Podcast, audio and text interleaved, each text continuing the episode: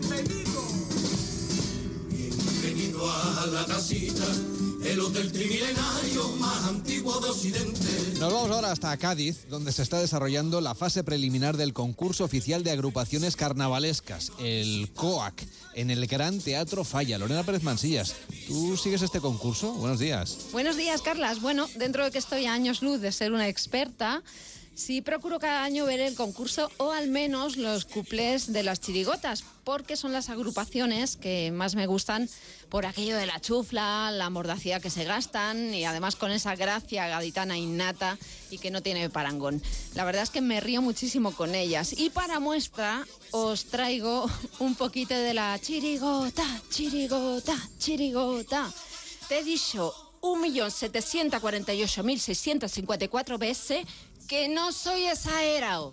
Vamos, la chirigota de los exagerados, de estos preliminares. La melo a Mokusha.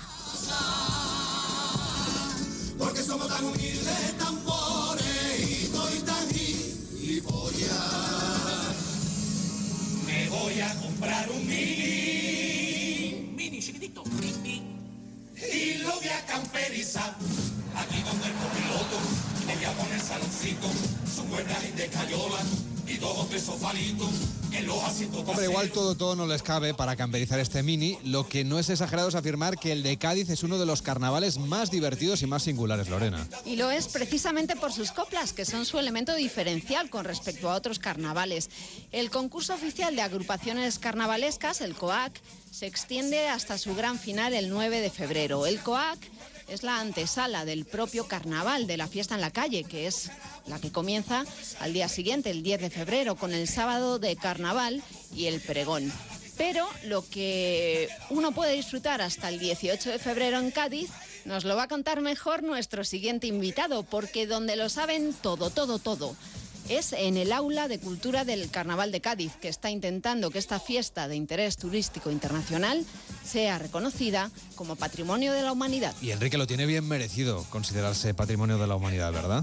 Bueno, si hay cosas singulares, desde luego, como el carnaval de Cádiz, prácticamente no hay nada, ni siquiera entre los carnavales del mundo. Voy a saludar a Antonio Montiel, que es presidente del Aula de Cultura del Carnaval de Cádiz. ¿Cómo está? Muy buenos días. Muy buenos días, muy buenos días. Todo lo que estoy escuchando me, de- me deja perplejo de lo enterado que estáis de las cosas y de, y de la marcha que llevamos. Hombre, Hay que agradecerle a, a Onda más. Cero que esté pendiente de nuestras cosas. Solo, Bueno, solo faltaría. decir- Oiga, le quiero preguntar por esa candidatura. ¿Cómo va, cómo va, mm, cómo va el trámite y sobre todo defiende aquí que debe ser reconocido este carnaval patrimonio de la humanidad por parte de la UNESCO? Sí, por eso he dicho, por eso le he dicho que me alegra saber que estáis ahí. Eh, la candidatura se presentó en el año 13. En el año 2013 se presentó la candidatura, bueno, la candidatura, la solicitud. Después ha venido el reconocimiento por parte de la Junta de Andalucía eh, del Carnaval de Cádiz como bien de interés cultural. sí. Después ha venido la presentación del expediente que nos ha llevado, eso, 10 años, nos ha llevado en la creación del expediente y esto lleva un peruseo enorme. Y lo presentamos el año pasado en Madrid. Eh, la verdad es que estamos esperando, porque eh, esto, esto va de la siguiente manera. Cada estado presenta una, una candidatura, que es lo, triste, porque antes se han colado un montón de carnavales eh, porque se iba eh, se presentaban cuatro o cinco candidaturas pero ahora vamos de una en una entonces tienen que ponerse de acuerdo todas las todas las consejerías de los distintas de las distintas juntas eh, para para elevar una candidatura a, a esto ya hay la candidatura de la sidra ya está esperando la candidatura de no sé qué nosotros estamos esperando a ver si en el año 26 de una puñetera vez se le da al carnaval de Cádiz lo que merece. Porque el carnaval de Cádiz no es que sea una joya, es que es único en el mundo. O sea, es la joya que no tiene nadie, que es única y que es de Cádiz. Por cierto, si un novato se acerca por primera vez a ese gran teatro falla, lo primero que debe aprender es distinguir ¿no? entre las diferentes agrupaciones carnavales, que es ese concurso claro. oficial. A ver, ¿nos hace usted una guía para novatos que vayan por primera vez al carnaval de Cádiz? para, una guía para japoneses. Ah, para bueno, japoneses. o españoles que, que no hayan ido nunca. Eso es. Eh, el, el carnaval de Cádiz tiene cinco palos. Cinco palos exactamente igual. En Montevideo también hay cinco palos, son distintos. El carnaval de Cádiz empieza lo más importante el coro porque el tango gaditano es lo único que es de Cádiz, Cádiz, Cádiz, no hay en ningún sitio. El, el coro es un- el- lo más numeroso que hay, tiene 45 componentes que forman 10 de orquesta, donde tiene que estar incluido forzosamente el laúd y la bandurria, guitarra, laúd y bandurria, obligatoriamente, y su, su, su palo principal es el tango. Así que lo que puntúa, lo que el jurado del COA puntúa sobre el coro, principalmente es el tango. Después eh, viene la comparsa, que está compuesta por 15 componentes, cantan a, el, el coro canta a tres voces, la comparsa canta a dos, algunas veces a tres, y otras veces con una octavilla por, de- por arriba, ¿sabes?